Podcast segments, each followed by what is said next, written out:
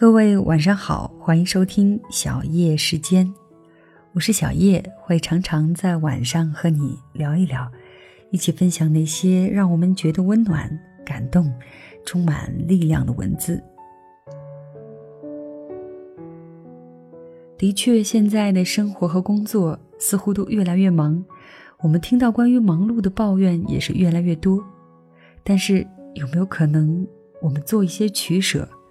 有的时候，也许只做一件事，就可以找到你所想要的。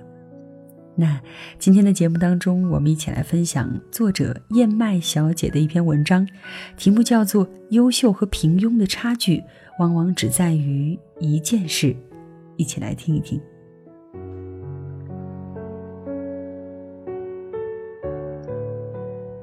有个朋友给我留言说，生活总是忙碌。希拉里传记在桌上躺了很久，一直都没有看。想做的事和应该做的事总是那么矛盾。没错，我们生活在一个混乱的年代，每时每刻无数琐事侵蚀着我们的生活。就在你打开这篇文章的时候，也许你的客户又打进一个电话，那边的房租就要到期，下个月的英语考试近在眼前。淘宝、京东的购物节又占据了你一个晚上，一边奔波于眼前的苟且，一边梦想着远方的田野，而你的手机里还躺着未曾追完的电视剧，周末的舞蹈班和演讲班一样都不能落下，仿佛只有这样用力的生活才是通往成功的唯一出路。然而，忙碌并没有让我们生活得更好，反而让一切更糟。大部分的人碌碌无为，并不是因为做的太少，而恰恰是因为做的太多。最重要的事只有一件。我曾经也是个忙忙碌碌的人，四处涉猎，从不停息。工作中的完美主义让我如履薄冰，生怕一个不经意的纰漏就会显示自己的无能。直到多年后，我才明白，很多我们孜孜以求的事情，其实并没有那么重要。著名的二八法则告诉我们，大部分人的主要成就都来自于那些少数的重要事情。我们部门去年招了一个新人，负责产品的采购计划和执行。然而没到两个月，他就提出了离职，原因是这份工作实在太累，他天天加班，已经没有了个人生活。这个说法让我们惊讶不已。他的工作量其实并不大。又怎么会天天加班呢？后来这份工作由一位管理培训生接手，他做起来轻松自如，毫不费力。问其原因，他说：“之前那个天天加班的人是个吹毛求疵的完美主义，每一封非正式的邮件都要反复推敲，这样事无巨细的工作方式不累才怪啊。”而这位管理培训生，经过专业的考量和分析后，用大部分时间去做了一个项目。这个项目给公司节省了两百万美金，他也因此获得了年度贡献奖。优秀和平庸的差距，往往只在于一件事。优秀的人能把这一件事做好，而平庸的人做了太多事情，却依然碌碌无为。因为我们的时间和精力都是有限的。成功的秘诀就在于一件事，你是否能把这件事情做好，决定了你能够走多远。肯德基做好了一份食谱，成为了一家伟大的公司；乔布斯做好了一款手机，颠覆了这个时代的传播方式。在这个混乱而充满诱惑的时代里，我们并不需要做太多，只需要做好一件事情，你就能找到撬动整个地球的支点。想做的事太多，应该做的事也太多，然而最重要的事情永远只有一件。借用美国作家奥格曼迪诺的一句名言：“一次只做一件事的人，才会领先于这个世界。”多米诺骨牌的起点。我的前同事杨小姐曾经是一位胖妞，感情和工作都不如意。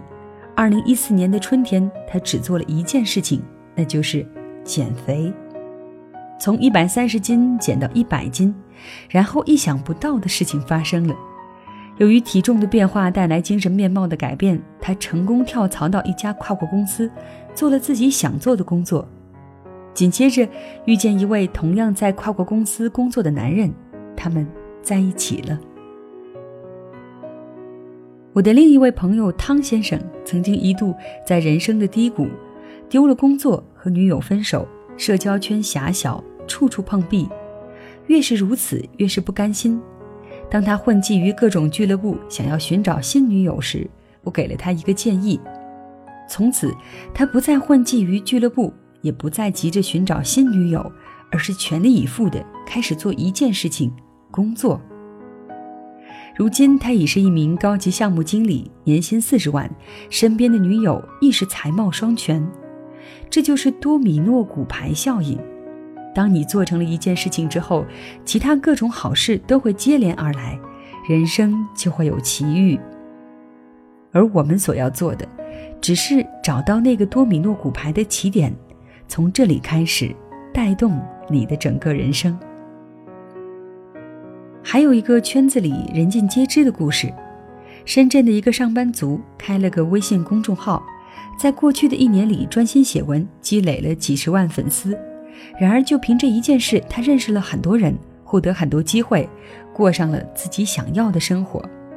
还有我的朋友小乙，在过去的十五年里，只培养了一个爱好，那就是跳舞。因为跳舞，他养成了出色的气质；因为跳舞，他成了公司的焦点；因为跳舞，他还成为了一个舞蹈学校的股东。给我一个支点，我就能翘起整个地球。我越来越体会到这句话的含义，这不只是一个哲学命题，更是一个人生智慧。到处涉猎，往往一事无成；做好一件事情，却能带你走向更宽阔的世界。就像奇妙的多米诺骨牌，从一张小小的牌开始，带来的联动力量能够推倒整栋大楼。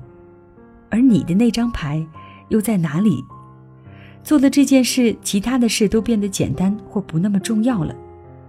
曾经有人反驳我说，他去年只做了一件事，那就是专心怀孕，结果没有怀上，浪费了一年。我笑，最重要的事情只有一件，但也不能拉到篮子里就是菜呀。于是有人问我，最重要的事情究竟应该是哪一件？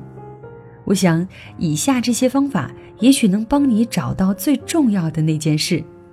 首先，这件事必须和你的人生宏图息息相关。如果只做一件事情，让你觉得自己没有白活，你会做哪件事情？第二，这件事情有明确的描述。宽泛的画画、写作、旅行，并不能成为一件事情，还必须有明确的描述。所以。第二个问题是，如果你只做一件事情，能够成为一个旅行家，你会做哪件事情？也许你开了一个博客，专门写不同地方的美食以及人们对食物的不同态度，这将会成为你的第一张多米诺骨牌。第三，做了这件事，其他的事都变得简单或不那么重要了。你去了很多城市旅行，细心研究了不同地方的食物和风土人情。由于角度新颖，渐渐获得了一些关注，于是有人来聘请你做导游，有人请你给餐厅或旅行社写广告软文，还有人约你写一本关于旅行与美食的书。你的业务越来越多，生活也越来越忙，渐渐的没有时间再写博客。那么，在这么多事情当中，只要做了哪件事情，就会让其他的事变得简单或不那么重要了。博客是你的宣传平台，导游或软文只是一些额外收益，而写一本书能让你有更多的成长，同时书的内容还能转化为你的博客文章，于是写好一本书就成了那件最重要的事情。这是一个普通人逆袭的故事，也许隐含了光荣和梦想，也许还有一些不为人知的艰辛在里面。但是于万千事情之中，你总能找到最重要的那件，专心做好这件事是成功的唯一法则。人生太短，我们没有时间为太多不相干的事情分心。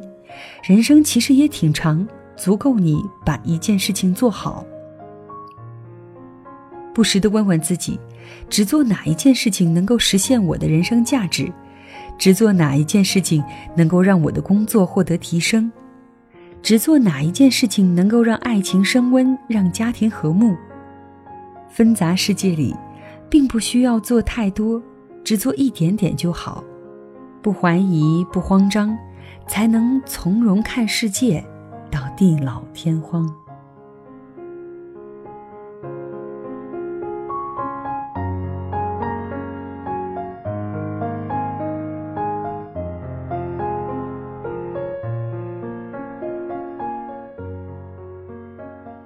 好的，以上就是作者燕麦小姐的这篇文章。燕麦小姐呢是一位豆瓣专栏作者，也可以说是温情的极简主义者。